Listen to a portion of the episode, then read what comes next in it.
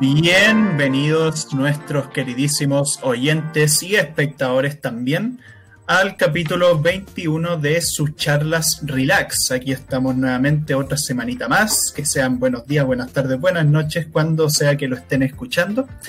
Y si para usted, espectador alienígena, el concepto de tiempo humano no es el mismo que el de usted, bueno, ahí ya verá usted qué buen será no será buen día ni tarde ni noche, será cualquier wea. sí, además que cambiaron la hora, así que puede que cause un poco de extrañeza esto a nuestros oyentes eh, transgalácticos.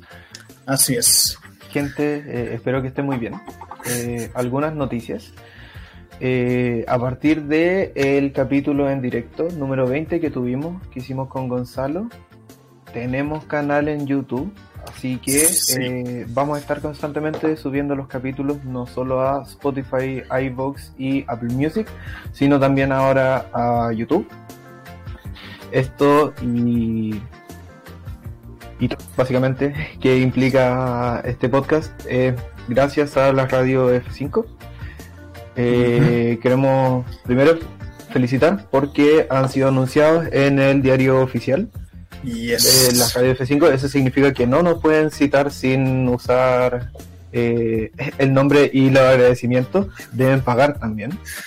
Así, que ahí, le, iremos avisando los precios para escuchar para cada, capítulo. Eh, no,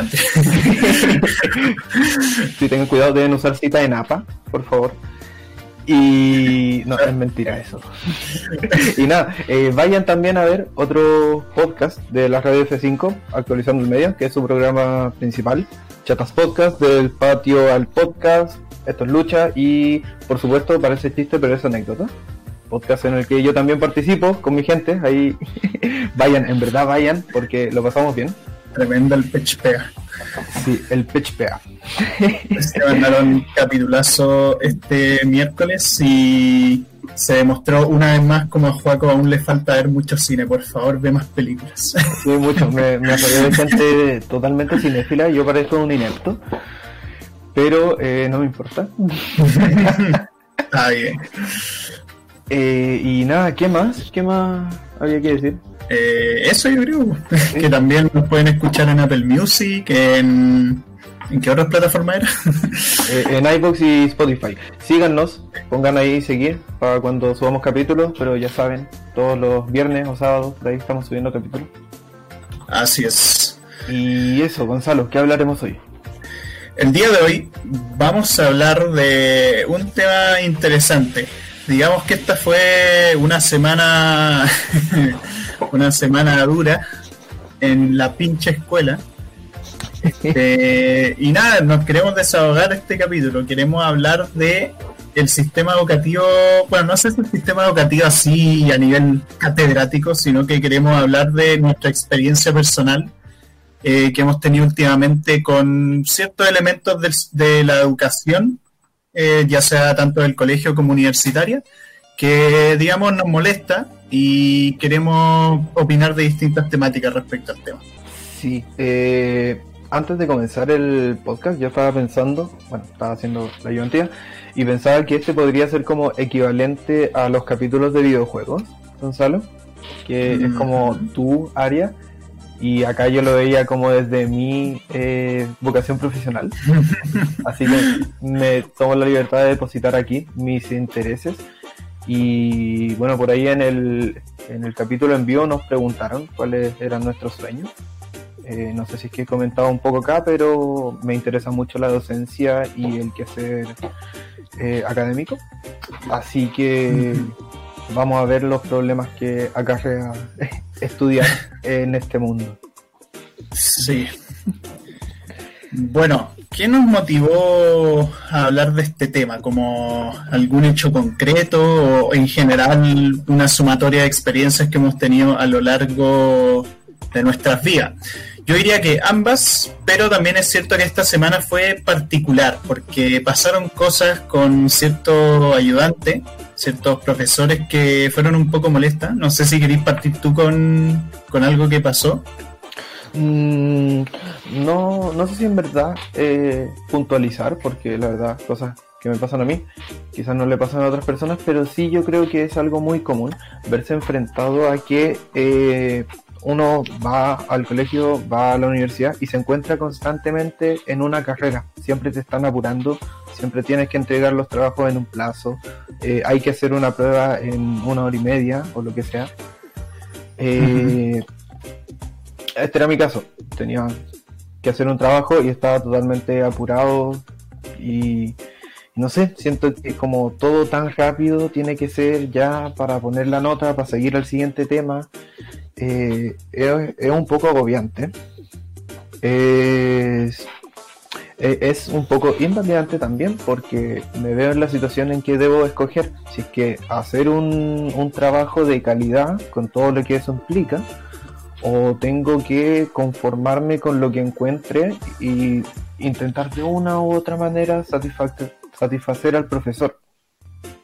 Claro, porque aparte me habéis contado que habían dado muy pocos días para hacer esta weá así.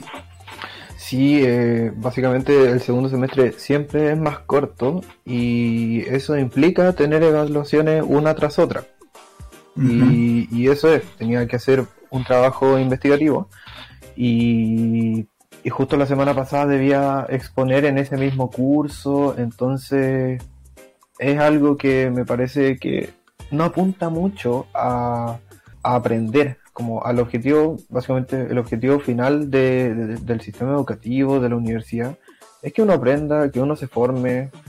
Eh, y no sé si es que efectivamente eh, las clases, las pruebas, las evaluaciones están al servicio de la formación y de la educación, o mm. quizás están más como al servicio de, de dar cuenta rápidamente, indicadores, números y, saca la nota y pasa o no pasa. Me pasa un poco eso, me pasa que en qué medida que el estudiante tenga que responder una prueba en una hora, efectivamente nos va a decir si es que sabe o no sabe, o si es que aprende o no aprende.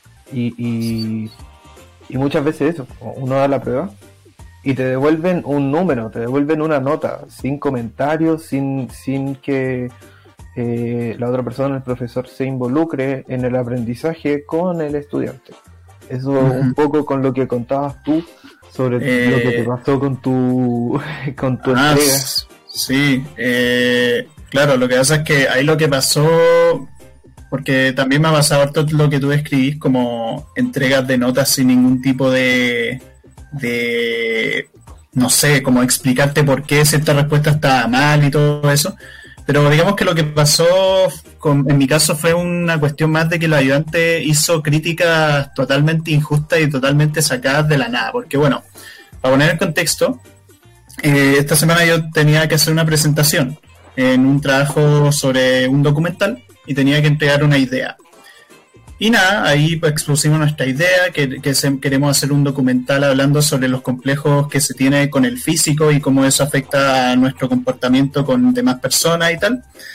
Y el tema es que con, mi amigo eh, hicimos toda esta cuestión de hablar de por qué los complejos físicos venían desde una cuestión cultural y todo eso. Y nada, la profe nos dijo que bien, pero que estábamos abarcando quizás demasiado, que el que mucho abarca poca floja y toda esa cuestión, y vale, nos hizo críticas válidas. Pero la ayudante, así porque sí, eh, criticó el trabajo por una cuestión basada enteramente en una opinión personal que siento no, no correspondía con la clase.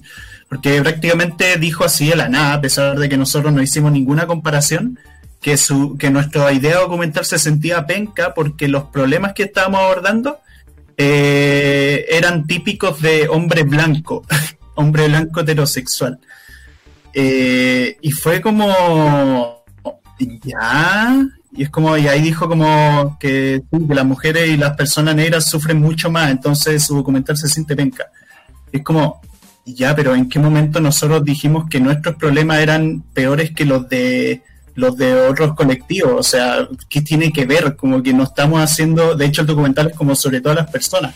Entonces fue una weá tan, tan rara, como que fue, no sé, y al tiro nos agarró mala, como que todo el rato decía que estaba mal, así, fue como, no sé, esa weá como que la encuentro rara, como que siento que no debería hacerse ese tipo de críticas basadas tan en una cuestión personal y que además no corresponde porque, vale, está bien criticar los privilegios que existen de cierto tipo de personas, pero cuando se trata de un trabajo que en ningún momento tenía intención de hacer comparaciones, se me hace muy raro, la verdad. Mm. Mucha, complicado porque... Eh, no sé, como interesante apuntar eso, como interesante apuntar que no es aquello que se está evaluando efectivamente lo que está como objetivo de, de este ayudante que tú comentas. Pero, pero más allá de eso es la actitud de algunos profesores o en este caso ayudantes. Como la posición de ayudante es extraña porque está como entre el estudiante y el profesor. Mm. No, tiene formación pedagógica, está aprendiendo también, es parte de... Eh, hay, hay lugares en los que quizás no se enfatiza mucho, pero como la retroalimentación, como también es un proceso de, aprendizaje.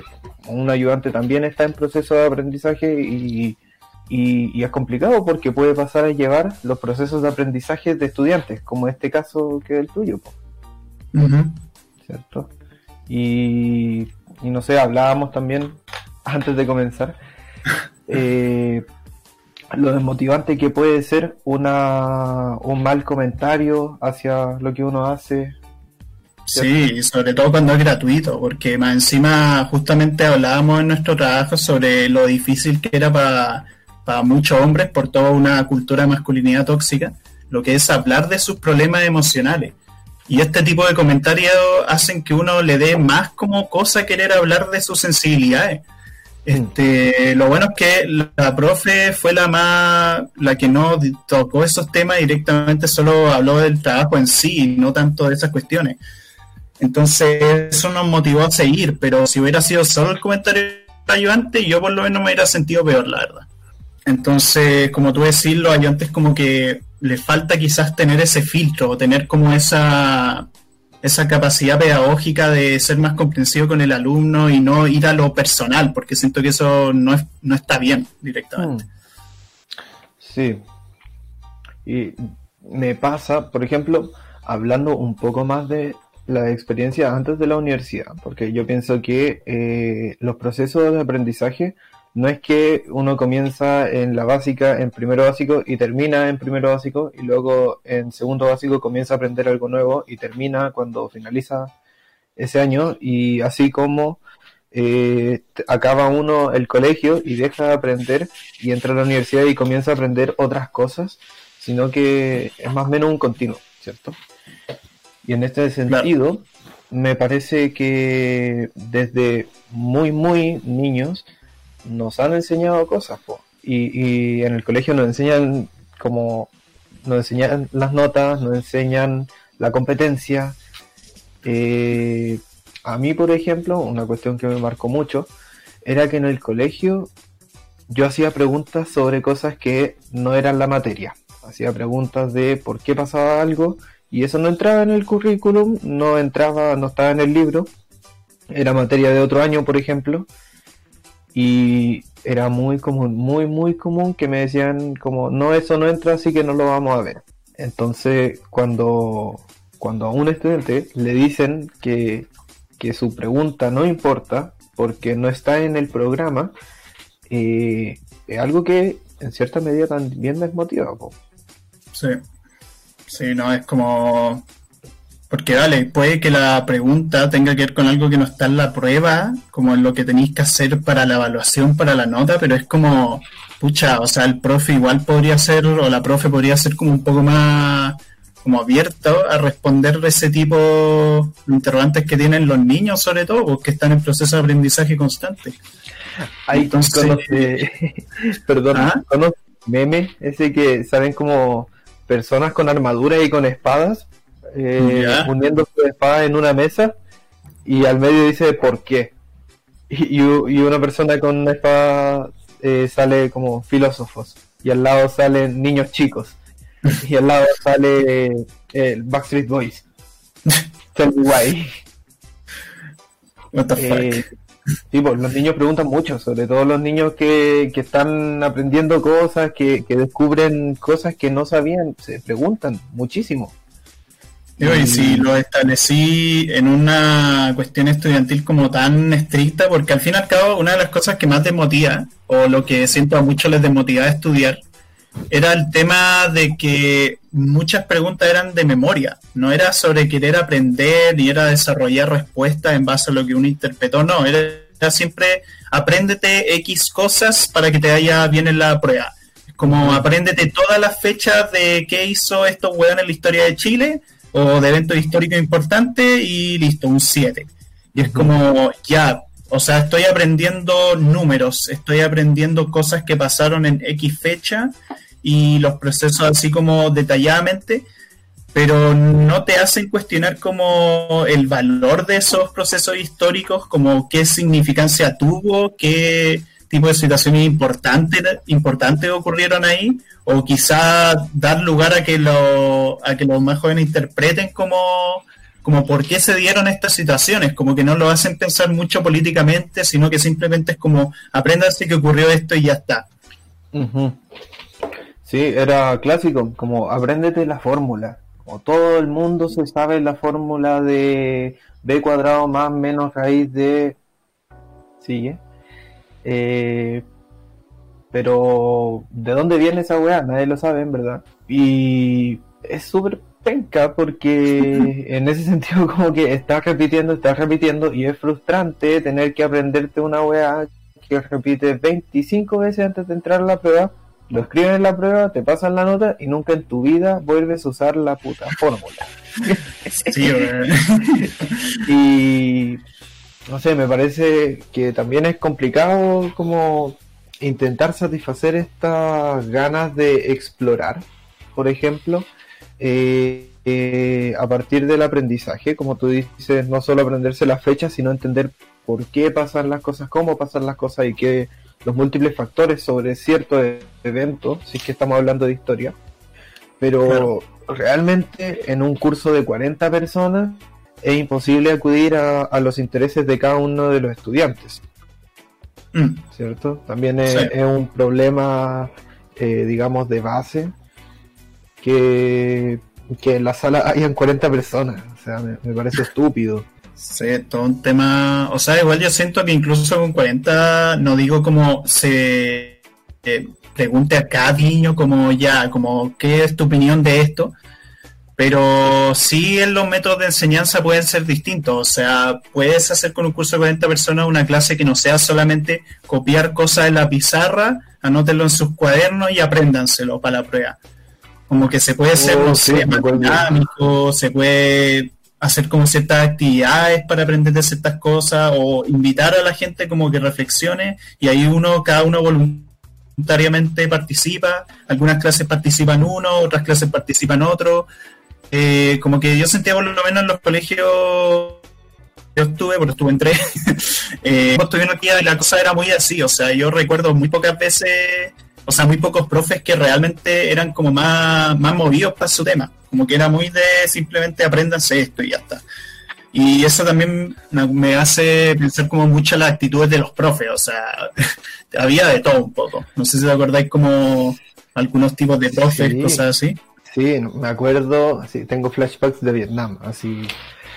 Eh, qué mal lo pasaba en quinto básico cuando llegaba una profesora y se ponía a escribir en la pizarra, dividía la pizarra en tres y escribía, escribía un tercio, luego escribía el otro, luego escribía el otro y borraba la primera parte para seguir escribiendo y seguir escribiendo y seguir escribiendo. Eh, eh, no sé, me parece que son una mezcla de muchas cosas, profes que eh, quizá son más de escuela antigua, que, que quizá ese era el método antes, profes que quizás sí tienen que actualizarse en métodos de enseñanza como para promover el, el, aprendizaje, por ejemplo, en interacción entre estudiantes, como eso que nos hacían como trabaje con su compañero de puesto como que eso igual va a campo. Sí. Si es que estaba eh, bien planteado, si es que estaba bien planteada la actividad, como que es nutritivo. ¿Por qué? Porque cuando uno está con, un compañero, compañero del curso de puesto, eh, y tienes que conversar, eh, conversas de cosas que te interesan. Ojalá. Mm. Sí, es verdad. ¿Cierto? Y, pero lo que sí con, además de eso, como que antes comentaste como estos profes que escribían, escribían, escribían, y yo me acuerdo que el ambiente a veces era súper silencioso, weón. Era como, escribía todo el rato y todo el curso callado así. Y la profe ni hablaba, no decía nada, era como, como casi como si no hubiera nadie así. Brígido, brígido que no sé, niños de cuánto tiene uno en quinto básico, uno tiene como 13 años, 12 años. No menos, como 10, 10 años creo. Más o menos. Y espera que 35 niños o 40 eh, personas de 10 años estén todos en silencio, sin decir absolutamente nada, y eso pasaba. Entonces es como una cuestión de adoctrinamiento, como nos tenían lavados los cerebros, qué weá. Como que ser humano está una hora y media callado, sentado, si es que no es aquel que ha pasado por un sistema educativo que te ha forzado a ser así. Mm. Y, bueno, como las personas, como los niños especiales, los niños problemas, eh, como el síndrome de déficit atencional e hiperactividad, o el niño hiperactivo, que obvio que lo van a drogar para que se quede callado el niño y que no moleste a los otros cabros que están en silencio porque el colegio nos quiere callado y nos quiere repitiendo y como repitiendo la materia. Y, es una pérdida de tiempo cualquier expresión de creatividad. Básicamente eso me hizo sentir el colegio durante muchos años. Eh, mm. Aún lo siento así un poco en, la edad, en las etapas más tempranas.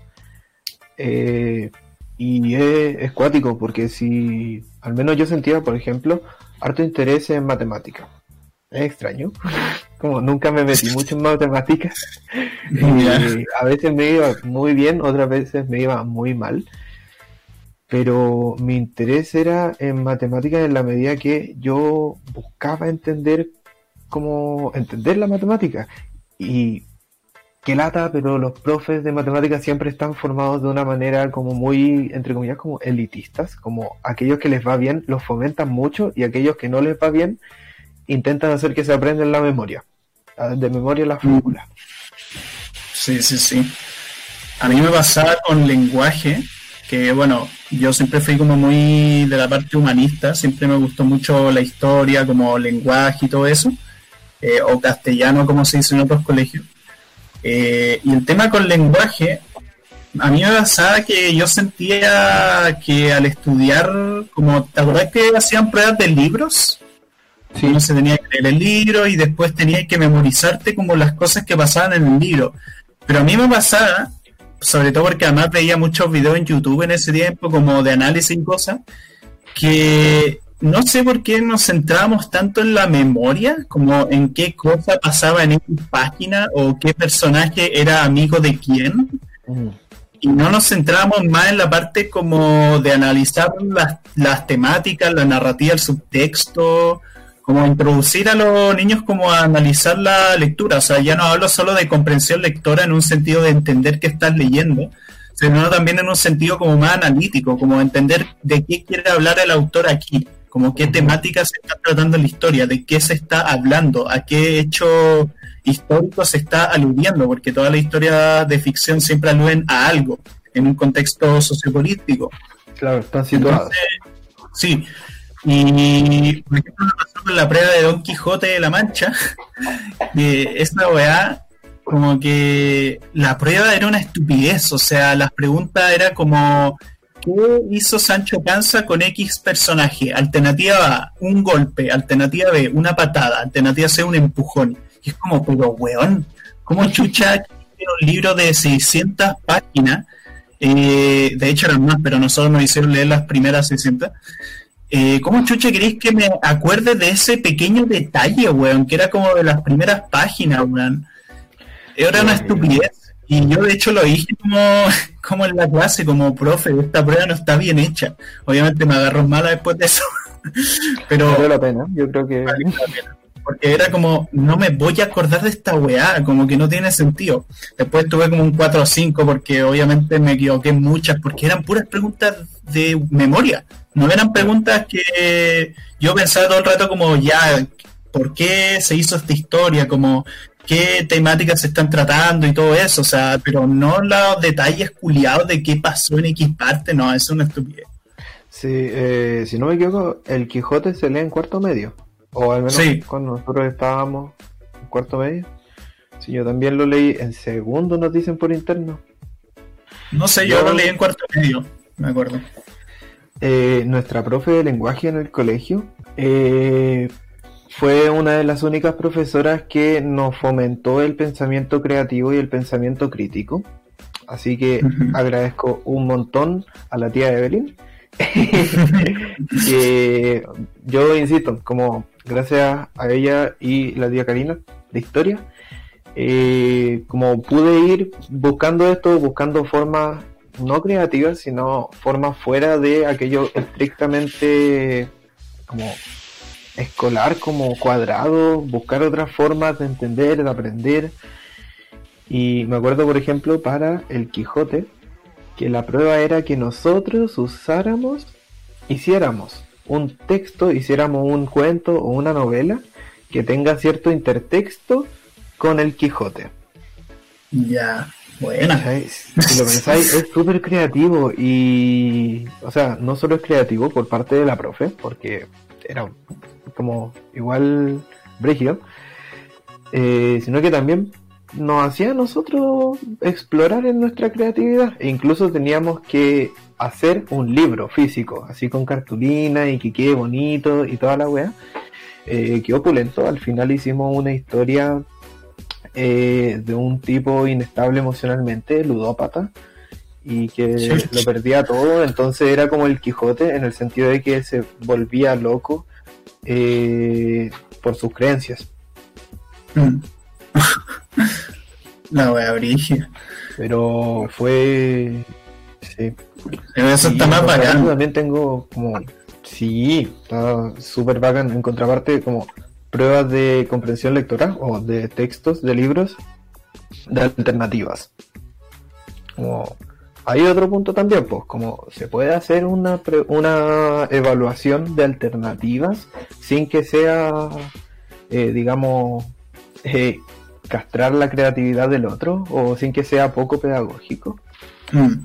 Yo siento que las buenas pruebas de alternativa en general no son las que simplemente te hacen elegir la opción que es la correcta porque te acuerdas que esa es la correcta, eh, sino que las pruebas de alternativas buenas son aquellas que son como de aplicación, en el sentido como no te hacen responder la definición de algo, sino que ya tú sabiendo la definición de ese algo, te ponen un caso, un ejemplo. Eh, y a partir de ese ejemplo te dicen como, ¿qué haría este autor específico respecto a esta situación? Por ejemplo, una situación ética y te ponen distintas alternativas proponiéndote como las cosas que podría hacer este autor y tú elegís la que tú sientes es más acorde a su pensamiento. Esas siento que son muy buenas pruebas de alternativa. Eh, pero sí, yo por en lo personal soy más de preferirles de desarrollo, que pueden ser más pajeras y todo, pero te da más lugar como la autoexpresión y a dar una respuesta mucho más amplia. Eh, bueno, también quería comentar otra cosa, que yo en cuarto medio yo estaba en un colegio distinto al juego, entonces la profe de lenguaje que yo tenía era distinta a la de juego, que era la de Elin, yo tenía otra que ya se me olvidó un poco el nombre. Eh, pero yo estaba en un ramo de lenguaje diferenciado porque en tercero medio nos, sepa, no hacen como una separación, como lenguaje diferenciado, matemática diferenciado o algunos de los ramos de ciencia. Y el lenguaje diferenciado yo sí tuve una profe acá que de hecho solo estuvo en cuarto medio, por lo menos cuando yo estuve. Y esa fue una profe muy bacán porque ella nos hacía leer ciertos textos de Gabriel García Márquez. Eh, no, perdón, era de Vargas Llosa, que nos hicieron hacer un ensayo y teníamos que compararlo con una película de Tim Burton. Y ahí descubrí que me gustaba mucho hacer ensayo. y eso fue muy bacán. eh, es como lo que hablábamos, pues como un curso de, especialización, entre comillas, o sea, no es especialización porque es el colegio, pero sí es de profundización en cierta área. Claro. Y, y ahí quizás sí los profesores, las profesoras tienen el espacio de poner en juego su propia creatividad, porque no tienen tanta exigencia como curricular de pasar tanta materia, y por otro lado son menos estudiantes, entonces pueden leer todo lo que son ensayos, pueden leer los, los escritos del alumno sin, sin que sean 40 personas de tres cursos distintos y deben entregarlo la próxima semana. Claro. Eh, que parece un tanto absurdo, ¿no? Así es. Al final lo que hace eso es que normaliza el estrés.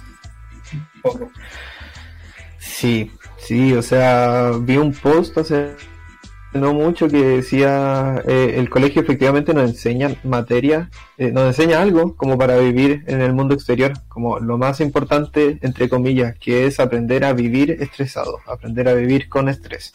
Fue un post que a mí me chocó muchísimo, porque yo eh, no sé, siento que si es que estoy estresado no puedo aprender, porque en el fondo no estoy preocupado de aprender, sino de estudiar para la prueba, estudiar para desempeñar, y no puedo como adquirir aprendizaje como, como se requiere.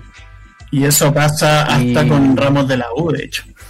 Porque como que es una cuestión constante, como que en vez de hacernos cambiar un poco la mentalidad y hacer que las cosas sean un poco distintas al futuro, lo que hacen es que se sigue normalizando esto de estar constantemente con una presión en la cabeza, como, como que al final hace a las personas más, más tristes. De hecho, pasa esta cuestión como que al final el colegio se sentía un poco como una cárcel y como que te sacan un poco de tu infancia y te hacen una persona como estresada, como que todo el rato eh, pendiente de mil y un cosas que hacer y no tomártelo con calma y no reflexionar de la mejor manera, sino que simplemente porque tenéis que ser como una máquina, así. Tenéis que ser como eficiente para que el sistema te reconozca y es como, no sé, una mierda, sinceramente. Sí, también, pucha, otra de las cualidades de la escuela en general es que el, el juego, el ocio, la creatividad, es algo que no es deseado, po. O sea, no sé a cuántas personas no le han dicho eh, al colegio tú vas a estudiar. O tu único deber es ir a estudiar, ¿cierto? Sí. Pero ¿por qué uno no puede aprender jugando, por ejemplo? ¿Por qué uno no puede aprender creando? ¿cierto? Y ojo que igual habían profes que eran así, que eran como que proponían ciertas actividades más entretenidas para ir aprendiendo. Pero no todos, o sea, la gran mayoría no es así. Sí, bueno, y tampoco es tanta culpa del profesor, o sea, si es que está, no, sé, el jefe de departamento, el inspector, que deben cumplir con los currículum manuales del Ministerio de Salud, y, tienen que poner cierta cantidad de notas.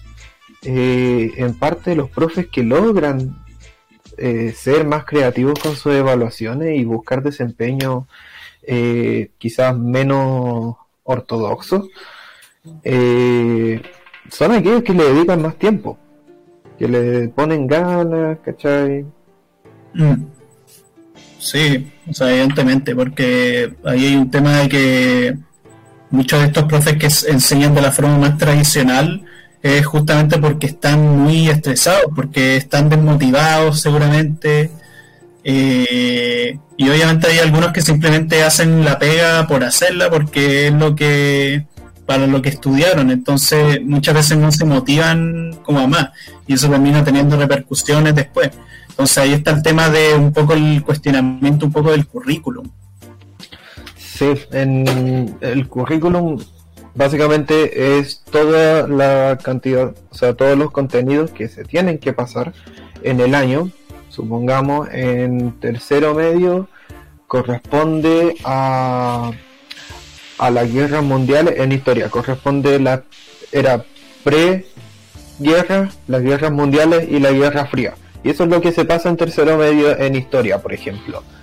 Entonces, como está todo tan estructurado sobre qué es lo que tienes que aprender en, cierta, en cierto año y qué es lo que los profesores tienen que enseñar, que no hay espacio para decidir, no hay espacio para que los estudiantes digan, profe, a mí me gustaría aprender sobre qué estaba pasando en España en este en esta era, qué estaba pasando en Chile en esta era, sino que está súper pauteado. Es cosa de ver los libros de, del colegio, ¿cierto? Mm. Sí. Sí, o sea, de hecho se organizan así, o sea, están jerarquizados en base, de hecho casi todos los libros del colegio seguían bajo ese currículum, como tú decías, o sea, siempre las guerras mundiales es en la media, eh, o historia de Chile también es en la media, me refiero a historia de Chile como más detallado, porque igual te lo pasaban un poco antes. Eh, pero sí, ese es un tema. Y bueno, lo otro es que el currículum enseña ciertas cosas pero al existir un currículum también hay cosas que no se enseñan. O sea, nos enseñan a sumar, nos enseñan a multiplicar, nos enseñan a sacar fórmula y eh, no sé, eh, potencias exponenciales, no sé, cualquier weá. Nos enseñan a distinguir entre una célula eucarionte y procarionte, pero no nos enseñan cosas así o más importantes como la educación vial, eh, no nos enseñan educación sexual, ¿cachai? Una mierda porque queda a merced de la institución. Nosotros estuvimos en, colegio católico y nos enseñaron eh, educación reproductiva, básicamente. Sí.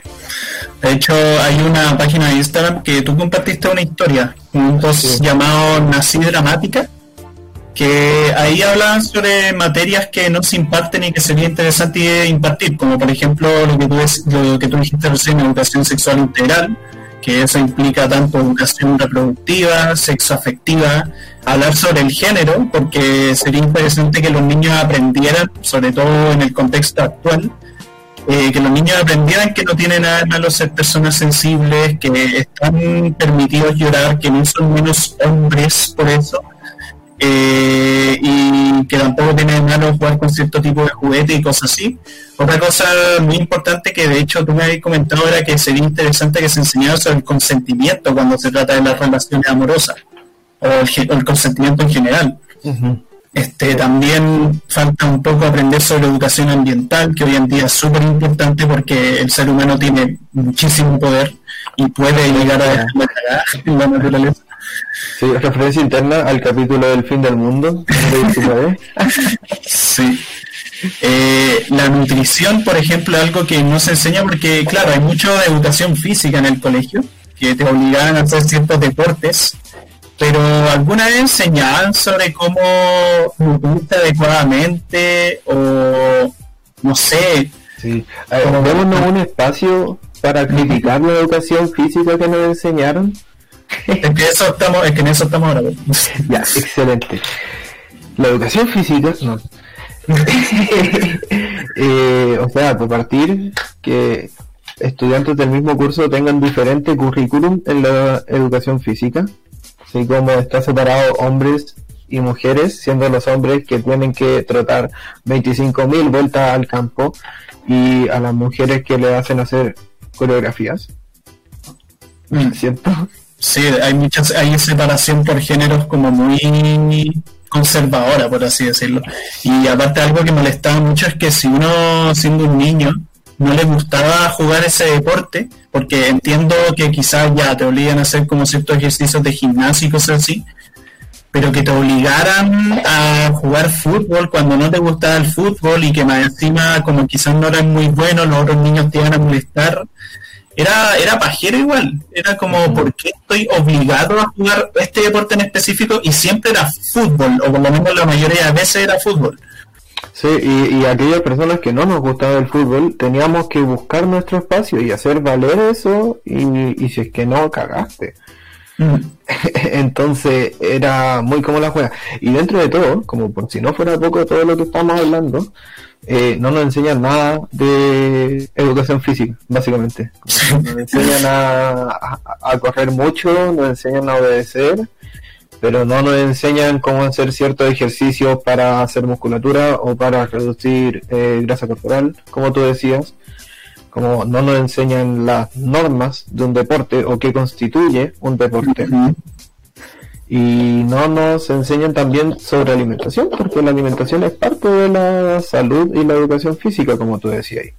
O tampoco nos enseñan sobre cuándo deberían ser los descansos, porque muchas veces yo me acuerdo que nos hacían trotar sin parar y nos bajaban notas si es que descansábamos un poco, pues bueno. Era como, oye, se supone que uno al ejercitarse uno no puede estar todo el rato ejercitando sin parar, sin ningún descanso entre medio, porque eso no sirve de nada en primer lugar, eso hace que no uno no le crezca la musculatura. Y en segundo lugar, eh, te deja peor, incluso puede ser vitalmente grave para ciertas personas. O sea, personas con asma, personas que tenían ciertos problemas musculares, no era tan fácil. Y bueno, también los profes de educación física no es que fueran precisamente personas muy éticas, porque a veces se burlan, se burlan de las personas gordas, me acuerdo, se burlan de las personas que tenían ciertos defectos y lo hacían directamente, le importaba un pico. Mm. Espero que eso poco a poco vaya cambiando. No sé cómo funciona ahora. Ya los profesores que estaban en el colegio cuando yo salí, eh, no sé si es que ya no hay ninguno o quedan algunos pocos. Eh, espero que se vaya actualizando eso. Ojalá. Y también que les permitan a los niños y niñas hacer lo que quieran. O sea, si las niñas quieren jugar fútbol, les dejen jugar fútbol. Si los niños quieren hacer gimnasia artística, que hagan gimnasia artística, que abran más la posibilidad de hacer lo que quieran en educación física. Y que no esté restringido a géneros, como según lo normativizado me refiero. Sí.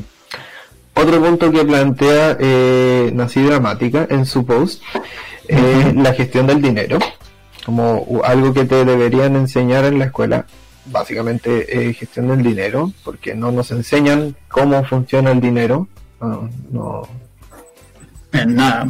En nada, sí, como que te enseñan como ejemplos de intereses compuestos en matemáticas, que nadie se lo aprendió seguramente porque a nadie le enseñaron bien eso. Entonces, como que básicamente no, no, el dinero, cómo hacer una boleta, cómo abrir eh, actividad en servicio de impuestos internos, no nos enseña nadie. Y si uno lo quiere hacer, incluso te cobran por hacerlo. O alguien que sepa te va a cobrar. Por lo menos en mi colegio, como en cuarto medio, tuve una sección de economía, pero economía a nivel muy básico. O sea, no era como, no cumplimos cosas prácticas que hacer nosotros en la vida, sino que era como cómo funciona la economía a nivel más general, a nivel de empresa, pero no a nivel particular. Entonces, eso como que falta un poco. Es interesante, como bacán que te lo hayan enseñado también, como que se hayan dado ese espacio. Sí, sí, igual siento que fue bueno eso. También técnicas de estudio, yo me acuerdo que en tercero o cuarto básico había un ramo que era para técnicas de estudio, como cómo estudiar mejor, pero después de eso desaparece como después de cuarto básico. Desaparece y siento que eso era como, nosotros teníamos hora de estudio. Y a esa hora de estudio, si no me equivoco, iba la psicóloga del colegio, como a fomentarnos métodos de estudio, pero realmente me parece que no, no sé, como que se paseaba y nos hacía aprender a estar en silencio. como que esa era su intervención así como, oye, recuerda que debes estar callado. Eh, me hubiera encantado, me hubiera encantado que nos hayan hecho talleres de metacognición o de aprendizaje, cosas así, eh, y no una vez en nuestros 15 años de, de, colegio, sino que se ha sostenido en el tiempo, e incluso que nos ayuden a, a identificar nuestros métodos de estudio. Así es. También otra cosa muy importante, gestión del tiempo. Onda, conozco mucha gente que siempre he visto que he conocido mucha gente que siempre cachó que estudia como muy a última hora todo así. Y pero todo, hacen como todos los trabajos a última hora y es como no sé, o sea, yo por lo menos siento que tuve un poco la suerte de que mis papás eran muy exigentes, eh, no en el sentido de ser pesados, sino que simplemente me decían como, primero haz esto y después juegas, o primero haz esto y después puedes tener ocio y tal, pero siempre era una cuestión de hacerlo lo antes posible, como siempre hacerlo una semana antes, dos semanas antes. Mm. Entonces, por lo menos yo siempre he tenido como buenos hábitos de estudio, pero no lo aprendí del colegio. El colegio nunca me enseñó a gestionar bien mi tiempo. Y siento que eso hubiese sido un aporte muy grande y eso también está en este post de Instagram de Nación Gramática. Sí, y no solo en cosas de estudio, sino como en la vida en general. También. Estar a la hora es algo que hoy en día es imperativo. Uno tiene que estar puntual porque la hora pasa y el tiempo es tan vertiginoso que no puedes esperar. Sí, a ver, lo único que entonces es importante aprender cómo gestionar. Sí, resulta a veces desagradable. Yo soy súper puntual, siempre soy muy, muy, muy puntual. E intento serlo. Hoy día no he sido puntual, lamento eso, cabrón. eh, pero sí, hay veces que me encuentro así como, ¿por qué esta persona está llegando tres minutos tarde? Bueno, si dijimos a las cinco y media. a mí una persona me hizo esperar cuatro horas cuatro horas de lo esperado para empezar a editar un trabajo, weón. Cuatro horas, porque el weón no había descargado el programa de edición antes. Y ya, pero eso como... No, no, no. está en la carrera hace cuatro años, un programa de edición descargado en su computador y él había ofrecido casa para editar. Y es como, me tenéis que estar eh, bueno, el último, o sea, el último que nos queda por comentar de este post, que lo encontré muy bacán, pero ahí vamos a intentar etiquetarlo o, subirlo en nuestra historia, es eh, que nos enseñen la materia de normas viales, porque moverse, desplazarse en una ciudad, sobre todo unas ciudades metropolitanas grandes, con millones de habitantes, es importante que la gente sepa desplazarse la gente sepa andar en auto, sepa caminar, sepa cuándo cruzar y no haga estupideces, porque hay accidentes. Y, la gente es impertinente, la gente hace estupideces y... ¡Ah, qué desagradable! ya Hay gente que ni siquiera mira los lados, sí. Agradezco este tiempo que he estado sin manejar, porque manejar realmente llegó un momento que me estresaba mucho. ¿En serio? yo soy muy calmado para manejar. no, y de hecho tú siempre me decís que a ti te encanta manejar. Entonces, me gusta. sí, me gusta porque lo disfruto, voy a mi ritmo, pero la gente impertinente, la gente que llega y no respeta, es como voy a mi bola si, si no, si estás apurado sal antes de tu casa, no sé. sí, se entiende. Eh... No, pero. No, pero igual es pajero en todo caso. Sí. Eh, no sé, ¿qué más, Gonzalo? Y bueno, todo esto que hablamos del colegio en general, creo que de hecho la gran mayoría del capítulo hemos hablado mucho del colegio, pero hasta cierto punto muchas de esas pegas que tenemos con el aprendizaje y la educación en general igual se trasladan en la universidad. Siento que en el colegio está un poco peor porque al menos la universidad, desde que entré a la universidad, siento que mi método de estudio y mi aprendizaje ha mejorado muchísimo. He tenido ramos en que realmente me hacen pensar, en que realmente me hacen aplicar. Eh, y no solo memorizo cosas, sino que aprendo, reflexiono, aplico muchas de las cosas que aprendo en mi vida diaria, ya no solo en lo práctico, porque obvio, profesión y todo eso, pero en las cosas teóricas también, cuando aprendo sobre ética, cuando aprendo sobre filosofía, cuando aprendo sobre teoría del cine a nivel más reflexivo, más de entender el subtexto de la historia y lo que quieren tratar. Y eso me gusta muchísimo en la universidad. Pero no pasa con todos los ramos. Eh. Siento que depende mucho de qué ciertos ramos, de ciertos profes, y en el caso de la universidad, la metodología de los profes es más libre. Entonces siento que ahí sí hay un poquito más de culpa directa, siento yo. Sí, a mí me pasa mucho en, la universidad que veo, veo profesionales que hacen mala práctica, que son malos profesionales, que, que hacen cosas que no corresponden. Mm. Y esto va un poco más allá del labor pedagógico de los profesores, sino que es labor profesional. Y es que no sé si que en tu escuela pasa, pero en mi escuela le ponen demasiado énfasis los profes a la ética, al ser buen profesional, al no hacer cosas que no corresponden. Y eso lo valoro mucho, lo valoro muchísimo eh, lo triste y lo penta de eso es, que veo para afuera de la universidad y está lleno de profesionales pencas, lleno de buenos que hacen cualquier cosa, lleno de gente que intenta aprovecharse de las situaciones para sacar mayor provecho, cosas así que, escucha, es penca. Pero, no sé, por ahí también hay, hay cosas interesantes y, ahí puedo ver más o menos como a quienes le interesan ciertas cosas, a quienes le interesa formar profesionales buenos. Y a quienes le interesa básicamente hacer su horario y, listo. este, sí, no, pasa justamente eso con varios profes que al final no transmiten toda una gran imagen. Cuando son profes que sabiendo que cierta actividad requiere de más tiempo, te dan un punto de mierda igual porque es como, mira man, así en la vida real tenéis que hacer esto en muy poco tiempo, en nada de tiempo. Pero, pero háganlo con libertad, háganlo con expresión propia tal, pero solo tienen tres días.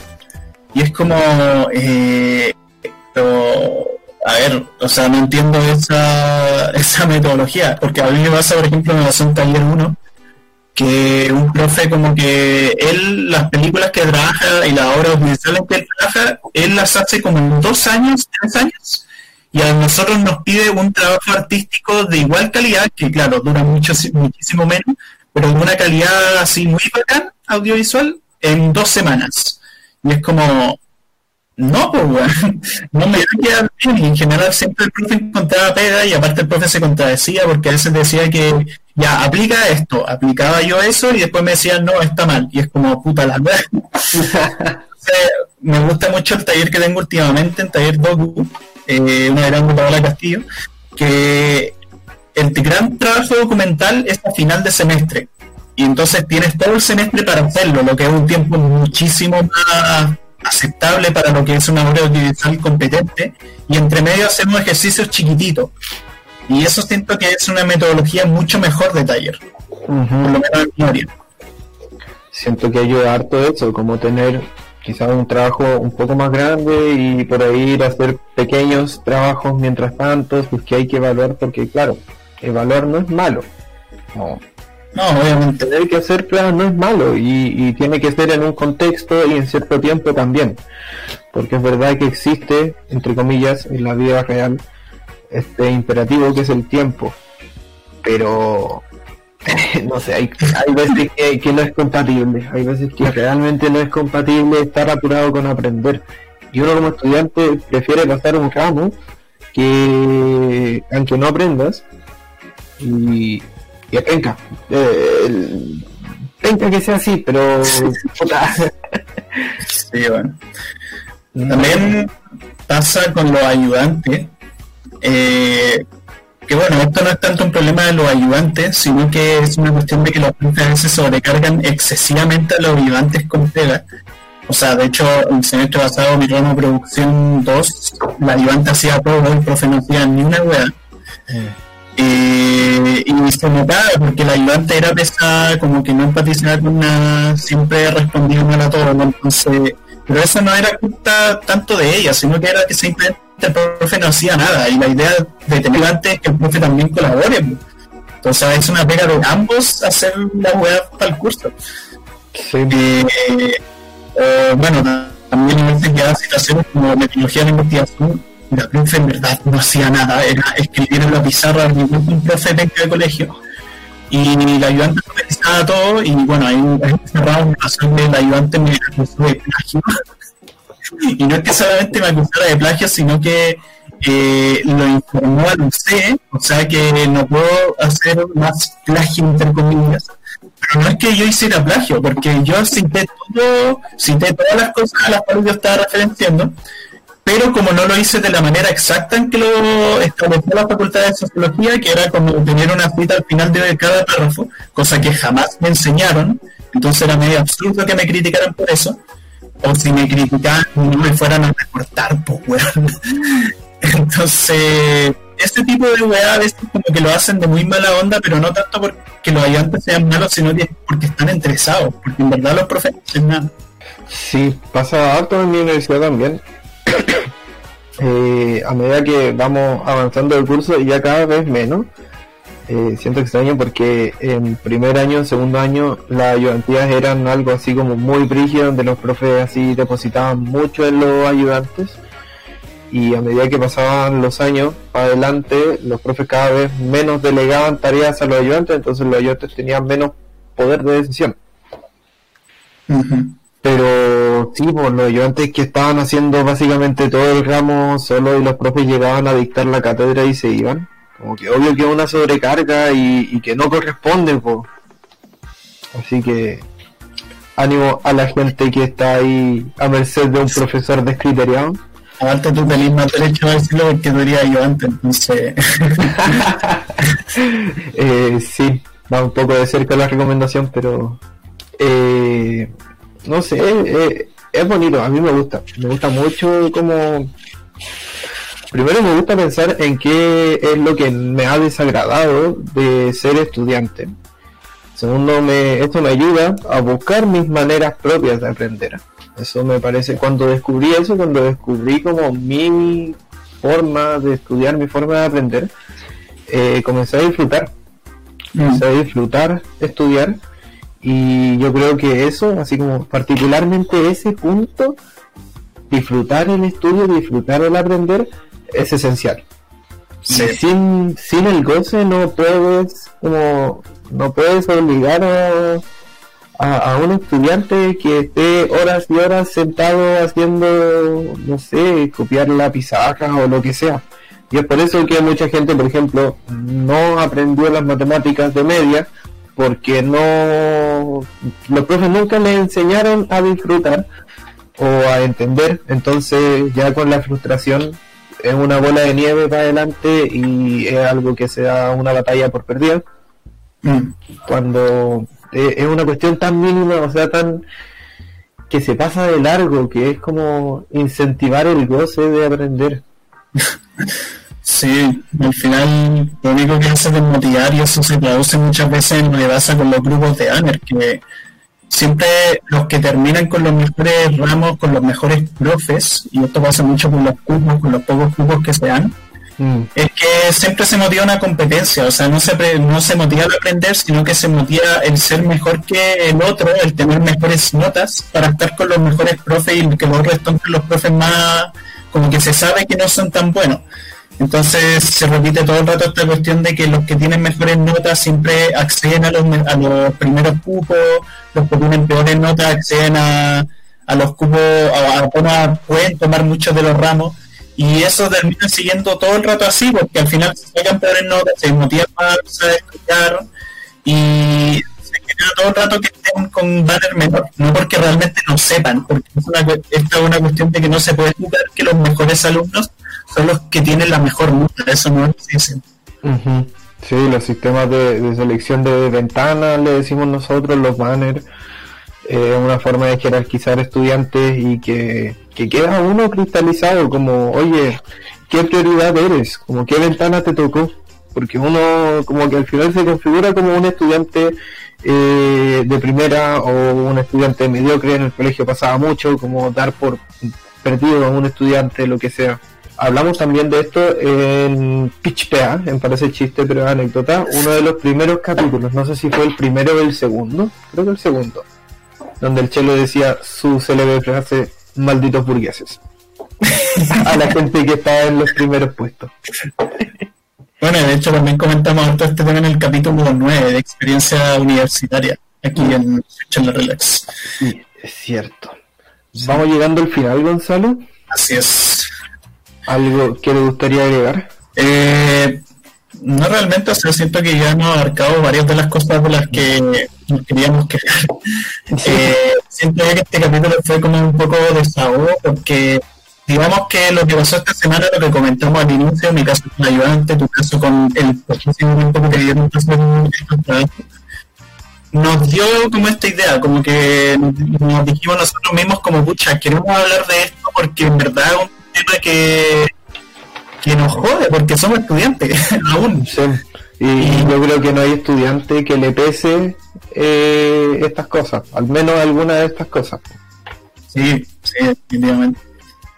Sí, nada, eh, insisto, insisto en, en el disfrutar, aprender. si es que tienen problemas con alguna asignatura, búsquenla, busquen la manera de sortearlo. Es un desafío, por último, eh, y usen su herramienta. Como que Mm. de una u otra manera eh, podría eh, hacerles al menos un poco más entretenida su estadía en el sistema educativo en Chile. Sí. Y si la materia que están aprendiendo en colegio o universidad les parece fome, ahí pueden encontrar hartos canales de YouTube hoy en día que hacen que uno que sea entretenido aprender la materia, como el canal de Pero es nuestra historia. Que ese canal es muy entretenido, o sea, tiene mucho humor y al mismo tiempo aprendí, entonces y a veces aprende mejor que lo que aprendís con muchos profes, entonces, no sé, obviamente también hay que leer, pero pero puede ser un método. Agradecemos a quienes hayan llegado hasta acá, sea escuchándonos u oyéndonos, porque recordamos que además de en Spotify, en iVoox y en eh, Apple Music, estamos en YouTube. Así que búsquennos, sus charlas relax, en Instagram, arroba sus charlas relax. Y eh, busquen también otros programas de la radio.f5, que está en Instagram. Eh, véanlo, son bacanes y vean, parece chiste pero anécdota también. También me recuerdo que, eh, que tengo un canal de YouTube, si me quieren seguir, me llamo Antonio. Eh, tengo también un canal de Twitch que ahora lo tengo abandonado porque no puedo hacer stream ahora, estoy con contenido. Eh, pero el canal de YouTube lo sigo teniendo ahí y tengo ahí un videito interesante sobre juegos, si les interesa. Así que eso, gracias por acompañarnos hoy día y eh, estaremos ahí subiendo más cositas. po. Muchísimas gracias y que estén muy bien.